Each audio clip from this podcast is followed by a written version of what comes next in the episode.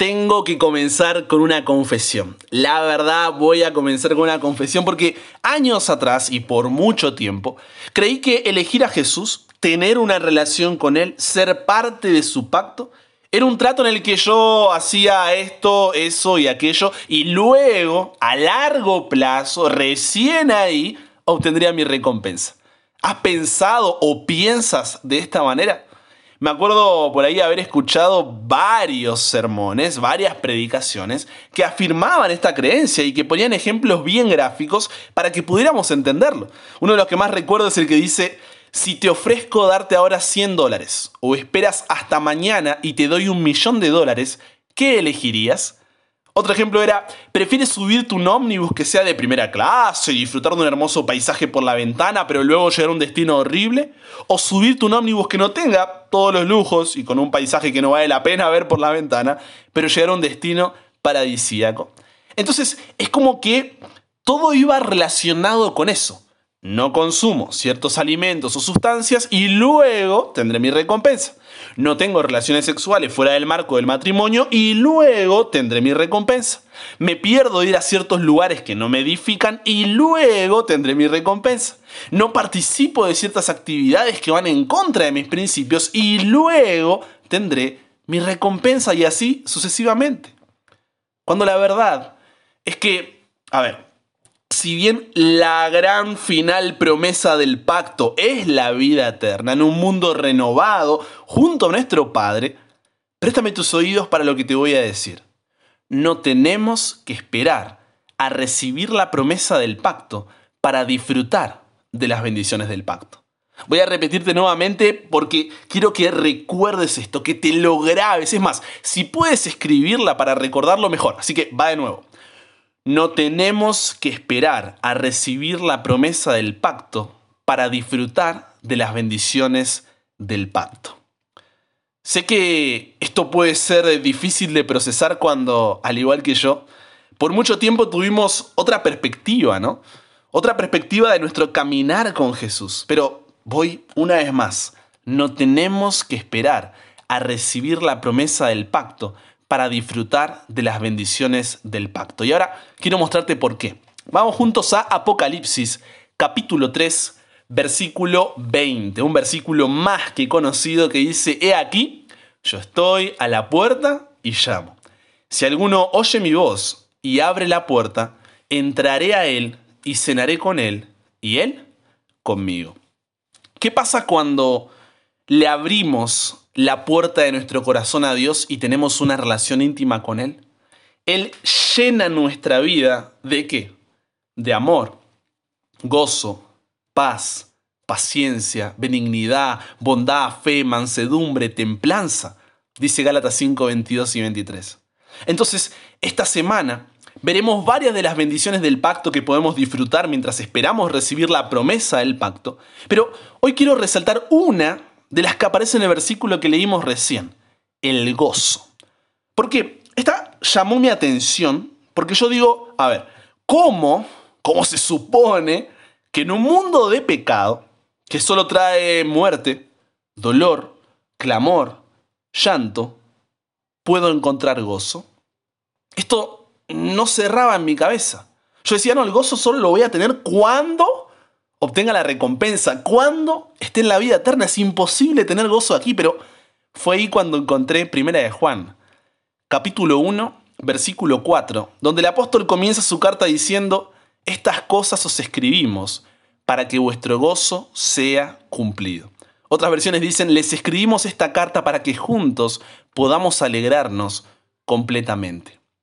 La pregunta es, ¿qué mensaje hay en esa carta que pueda llenarnos de gozo?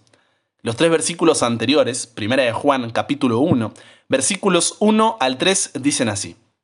Lo que era desde el principio, lo que hemos oído, lo que hemos visto con nuestros ojos, lo que hemos contemplado y palparon nuestras manos tocando el verbo de vida, porque la vida fue manifestada y la hemos visto y testificamos y os anunciamos la vida eterna la cual estaba con el Padre y se nos manifestó.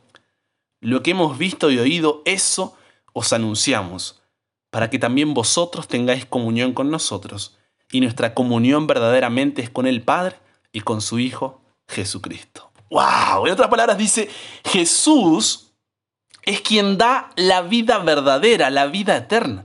Jesucristo estaba con Dios el Padre, pero vino a nosotros. Y nosotros, sus discípulos, lo vimos con nuestros propios ojos, lo escuchamos hablar y hasta pudimos tocarlo, nos dice Juan. Si recuerdas, Juan fue uno de los doce discípulos.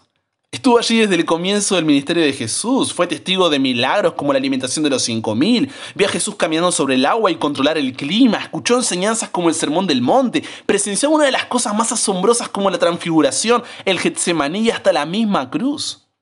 Y a pesar del rechazo, la persecución, las amenazas de muerte y finalmente el exilio en la isla de Patmos, Juan nunca perdió el gozo. ¿Por qué?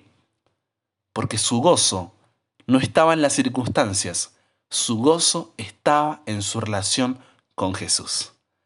Una intimidad tan grande que hasta se recostó en el pecho de Jesús porque no quería estar lejos de él.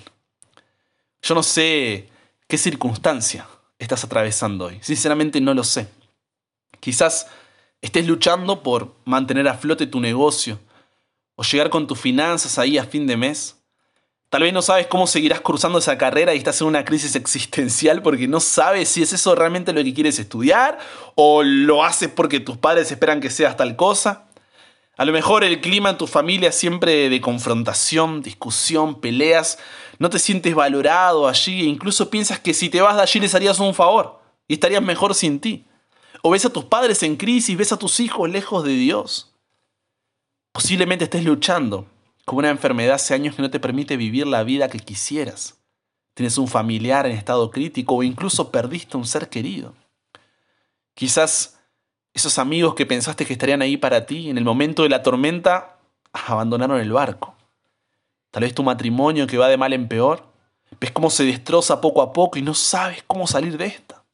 A lo mejor vives arrastrando tu pasado lleno de, de, de culpa, de angustia, de ira, decepción, frustración, no lo sé. Todos tenemos nuestras luchas. Todos tenemos nuestras luchas como consecuencia de estar en este mundo de pecado. Y si bien tenemos la promesa del pacto de que todo esto acabará, de que enjugará Dios toda lágrima de tus ojos y ya no habrá más muerte, ni habrá más llanto, ni clamor, ni dolor, hoy, en medio de esa situación, puedes tener la bendición del gozo si le abres la puerta de tu corazón a Jesús y tienes una relación íntima con Él. Recuerda, el pacto no se trata de una serie de reglas, normas y leyes que tienes que cumplir para ser recompensado por tus méritos. Pensar así solo te llevará a la frustración, al desánimo, a abandonar tu fe. El pacto se trata de una relación con Jesús en la que hoy puedes encontrar consuelo, esperanza, paciencia, perdón, amor, libertad. Porque en Jesús puedes encontrar una razón para vivir que te llene de gozo y te dé paz aún en medio de la tormenta que estás atravesando. Entonces recuerda, no tenemos que esperar a recibir la promesa del pacto para disfrutar las bendiciones del pacto, porque tu gozo no debe estar en las circunstancias, tu gozo está en tu relación con Jesús. Padre, tú conoces nuestra vida, sabes esa circunstancia que estamos atravesando, conoces esa crisis que estamos enfrentando, notas nuestro dolor y por eso hoy vienes a nuestra puerta y nos dices, déjame entrar en tu vida. Quiero que podamos vivir en intimidad, tomar tu mano mientras caminas, levantarte cuando te caes, consolarte cuando lloras, abrazarte en la desesperación, guiarte en la incertidumbre, sostenerte en tus crisis, escucharte cuando necesitas un oído, apoyarte para que consigas avanzar.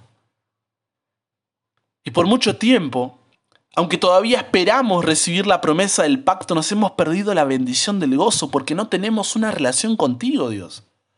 Resumimos nuestra vida cristiana pensando que se trata de lo que puedo o no puedo hacer cuando en realidad consiste en alguien a quien debemos conocer, a ti. Resumimos nuestra vida cristiana a una serie de reglas, normas y leyes que debemos cumplir cuando en realidad se trata de alguien con quien debemos caminar. Resumimos nuestra vida cristiana a un conjunto de, de méritos propios que nos hacen dignos de tu gracia cuando en realidad son tus méritos en la cruz lo que nos cubren con tu gracia aunque no lo merezcamos. Entonces, Padre, que hoy podamos abrirte la puerta de nuestro corazón, dejarte entrar y cenar contigo para que tu gozo llene nuestra vida en medio de la circunstancia que estamos atravesando, porque sabemos que no estamos solos. Cámbianos, renuévanos, transfórmanos, somos tuyos. En el nombre de Jesús oramos. Amén. Ahora vete a tu casa, a los tuyos, y cuéntales cuán grandes cosas el Señor ha hecho contigo y cómo ha tenido misericordia de ti. Un abrazo grande, imparable. Dios te bendiga en este día. Soy el pastor Brian Chalá y es una alegría que seas parte de esta comunidad donde de lunes a viernes tenemos un nuevo episodio de este podcast. Ya sea que nos escuches desde WhatsApp, si quieres recibir por ahí el programa en formato de audio, puedes escribirme al siguiente número. Más, coloca el más. 5, 4, 9, 11, 3, 4, 4, 1, 5, 0, 07, ¿ok? Ahí podrás recibir, estaré contestándote, agregando para que puedas recibir ahí por difusión. También estamos en el canal de Telegram, búscame como Brian Chalá, arroba Chalabrian, en YouTube, Spotify o alguna otra plataforma de podcast, también como Brian Chalá, suscríbete, activa esas notificaciones y estoy muy contento de haber compartido estos minutos contigo. Y si Dios quiere, solamente si Dios quiere, nos encontramos en el próximo episodio mañana mismo para que nunca pares de aprender y nunca pares de crecer. ¿Por qué? Porque hasta el cielo no paramos.